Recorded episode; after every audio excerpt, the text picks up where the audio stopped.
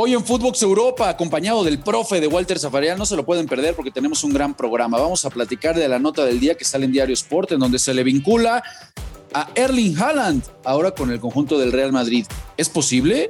¿Es posible ver a Mbappé y a Haaland en el mismo equipo? ¿Y Benzema? Bueno, pues de esto y de mucho más, amigos, lo vamos a platicar hoy con Walter Zafarian. No se lo pierdan. Esto es Footbox Europa, un podcast con Marion Reimers y Rafael Márquez Lugo, exclusivo de Footbox. Hola amigos, ¿cómo están? ¿Cómo les va? Qué placer saludarlos, encontrarnos en un episodio más de Footbox Europa con el gran Walter Zafarian, con el profe, que como siempre, pues seguramente nos vas a traer alguna nota por ahí picantita, mi querido Walter. ¿Cómo estás, amigo? Hola, mi querido Rafinia. Vos y yo nos encontramos siempre en momentos claves. Hoy es nuestro encuentro 150, ¿eh? aquí en Europa. Mira nada más, ni, más ni menos. Qué, rápido se ha pasado, la verdad, mi querido Walter, y cómo hemos aprendido contigo, amigo.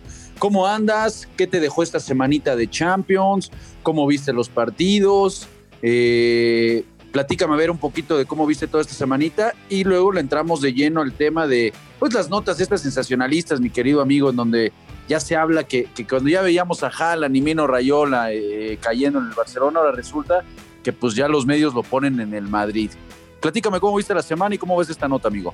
A ver, yo creo que salvo el eh, eh, Manchester City, que me parece en este momento está un escalón arriba del resto, están todos en la pelea.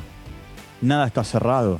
¿Por qué? Porque los resultados fueron muy cortos, porque hay equipos que no han jugado bien, porque tanto en la Europa League como en la Conference League y en los cuatro partidos de Champions, bueno, tres, porque salvo el Manchester City, que te digo, la declaración de Guardiola es genial, ¿no? Dice, hicimos un partido perfecto, pudimos estar mejor, ganaron 5 a 0. Eh, y, claro, y en condición, y en condición de visitante.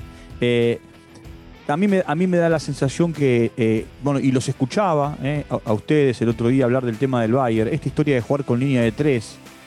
La, línea de tres es, bueno, en el fútbol mexicano la línea de tres en un momento era moneda corriente, ¿no? Y, se convertía en línea de 5. Y, lo que hoy hacen muchos equipos en el mundo de salir jugando con el líbero o con el último hombre. Eh, me acuerdo que un estandarte, eh, vos, creo que vos lo enfrentaste, eh, Amá, creo que hasta fuiste compañero, fue Manuel Sol. Yo me acuerdo que Manuel Sol era el, futbolista, a ver, estirpe que salía jugando del fondo con la pelota y se convertía en la primera puntada. Ahora, eso lo quieren hacer con algunos jugadores en Europa que no están acostumbrados.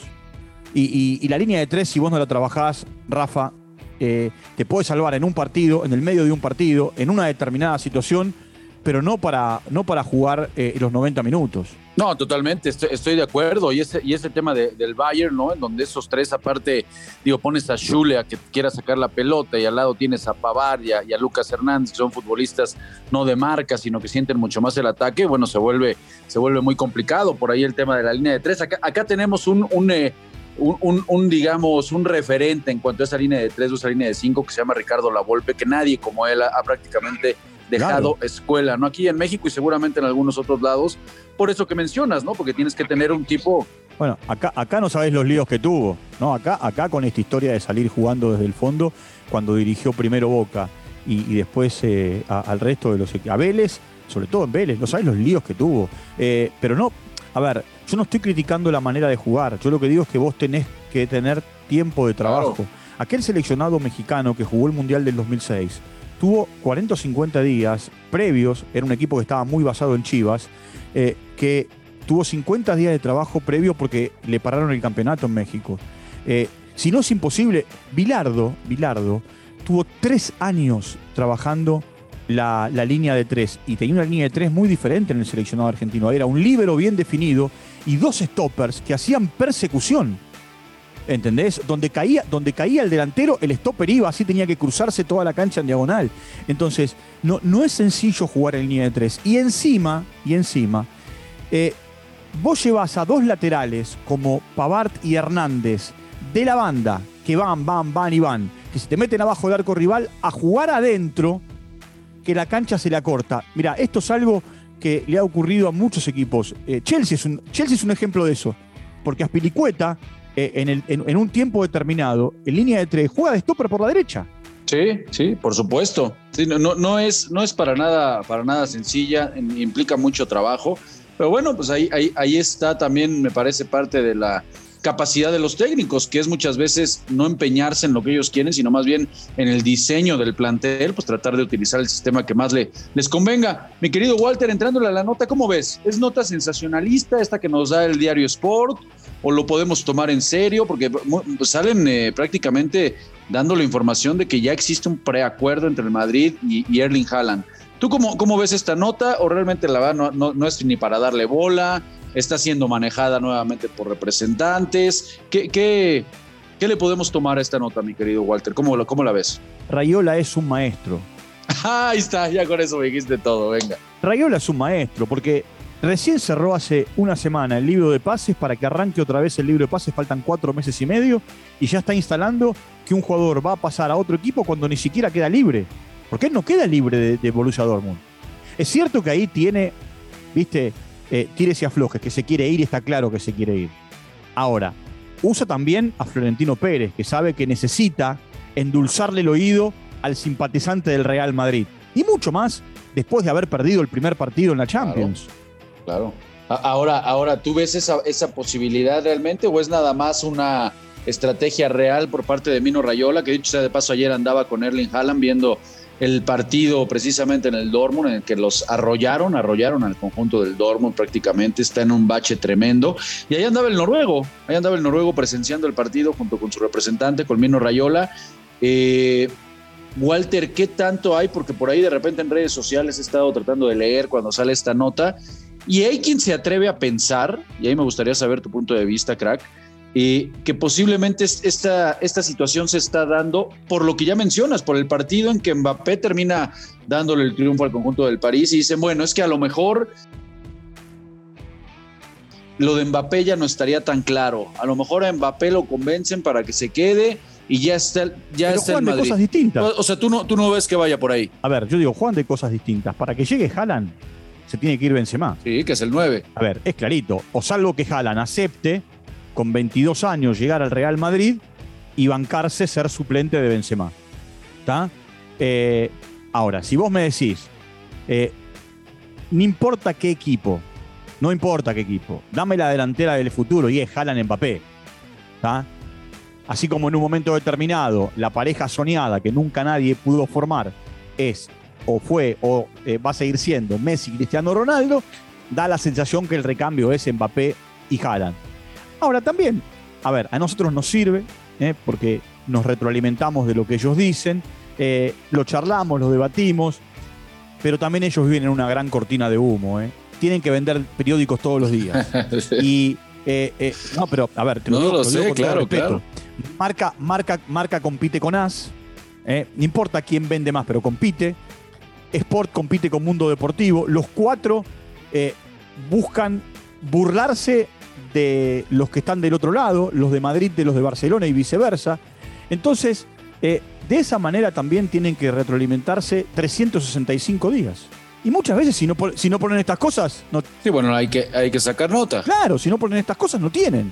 No, no hay de qué hablar. Ahora, ahora tú sí entonces ves la posibilidad de, tener a ambos en el Madrid, porque yo la verdad pienso que sí se quiere nuevamente eh, hacer esa rivalidad, crear. Pero yo te digo, yo, a ver, si vos me preguntás a mí, ¿los dos tienen perfil para el Madrid? Por supuesto que tienen perfil para el Madrid. Yo te dije que yo tenía una sensación. Te lo dije hace ya más de un mes. Y vos me dijiste, eh, me estás dando una primicia. No, te dije, primicia no, porque yo no tengo, no, tengo eh, información, tengo sensaciones. Y yo te dije, para mí, Mbappé se va a quedar un año más en, eh, en el PSG. Después, esto lo vamos a, ver en, eh, a mitad de año. Pero es una sensación. Como te digo eso, te digo, tengo la sensación de que Haaland se va del Dortmund. Ahora, ¿a dónde va? Y Rayola lo llevó de paseo por todos lados. Lo llevó por Barcelona, lo llevó por el Manchester City, lo llevó por el United, lo llevó por Chelsea. Eh, el chico dice, eh, como él nació en Leeds, eh, tiene la doble nacionalidad, entonces, y el padre jugó, jugó en el City. después, el Madrid, Florentino Pérez lo usa a, a, Mino Rayola porque tiene una joyita, y Rayola usa al Madrid ¿Entendés? Se usan mutuamente. Sí, bueno, yo, yo, creo que esa rivalidad, por supuesto que la quieren renacer, no me, no me cabe duda, ¿no? Entre el Madrid y Barcelona. Y por eso apuntaría más y también por esa gran relación a que, a que llegaría Erling Haaland al Barcelona, ¿no? ¿O será que ya con las contrataciones de Traoré, por supuesto la llegada de Aubameyang, pues ya se cierra mucho más entonces las posibilidades para el conjunto blaugrana y es por eso que entonces la tendencia va hacia que pudiera entonces terminar recalando en el Madrid? ¿Ya de plano se le cerraron las puertas en el Barça? No lo veo al Barcelona con este bolsillo de payaso. Cuando digo bolsillo de payaso, viste, sabes lo que significa, ¿no? Que metes la mano y nunca tiene fondo.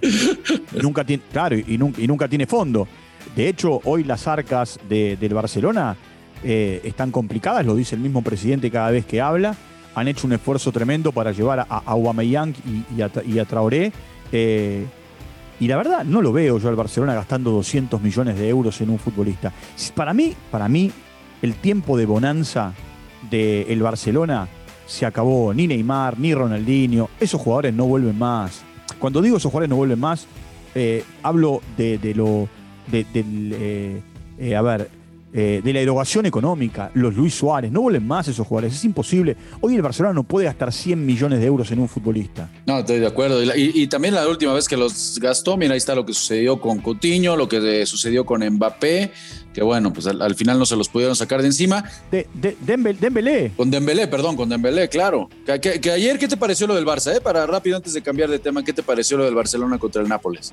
¿Cómo ves para, cómo ves para la vuelta? No, la vuelta, la vuelta está abierta, eh, pero perdió una gran oportunidad de sacar diferencia en condición de local ante un equipo. no, anduvo fino, Ferran. No, no, pero. No, a ver, no anduvo fino, pero es el que te salva las papas. Sí, sí. ¿Quién? Ese es cuando, cuando, se está, cuando se está quemando el pollo en el horno, es el que abre el horno y lo saca. Sí, lo defendió bien Xavi, ¿eh? Lo, defendió bastante bien por esas dos o tres ocasiones que se perdió. Terminó hasta en lágrimas, Ferran Torres, pero comparto, ¿eh? Porque en San Paolo yo creo que va a ser una historia diferente, ya con Lozano, ya con Napolitano, ya con Lobotka, que fueron ausencias importantes para el conjunto napolitano. Sí, a mí, a mí, me, a mí me encanta Ruiz, ¿eh? A mí es me un jugador, Fabián Ruiz. Eh, es un jugador tremendo, Fabián Ruiz. Estoy de acuerdo. Pero entonces, quién queda ahí? ¿Crees que se pudiera quedar fuera el Barça? Eh, a ver, eh, viste que no corre más el gol de visitante. No, ya no. Tiene, tiene que haber un ganador. Cualquier empate lleva el partido a la largue. Entonces. Cualquier partido lleva al. Y no sé, viste. ¿Y si se define por penales? Sí, bueno. Lo, que sí es que todavía está, está muy abierto y sí, perdió una, perdió una grandísima oportunidad el conjunto de, del Barcelona. Muy joven, tiene un promedio de edad muy joven. Lo que hay que pensar que este equipo va a dar, realmente va a madurar. Más adelante es cuando realmente vamos a ver los frutos. Hoy, entre las notas del día, mi querido Walter, eh, hemos platicado mucho, ¿no? Porque también es en torno del Barcelona, el, el central que se necesita, ¿no?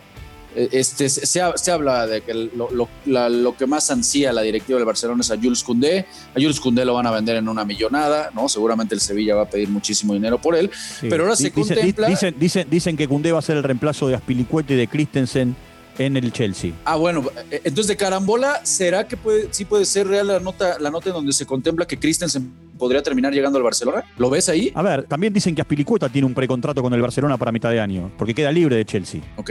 Ok. ¿Lo, ¿Lo ves real? Esas cosas sí las veo real. ¿Por qué? Porque son jugadores que tienen su, el pase en su poder y, llegan, y llegan a cambio del contrato. Ok.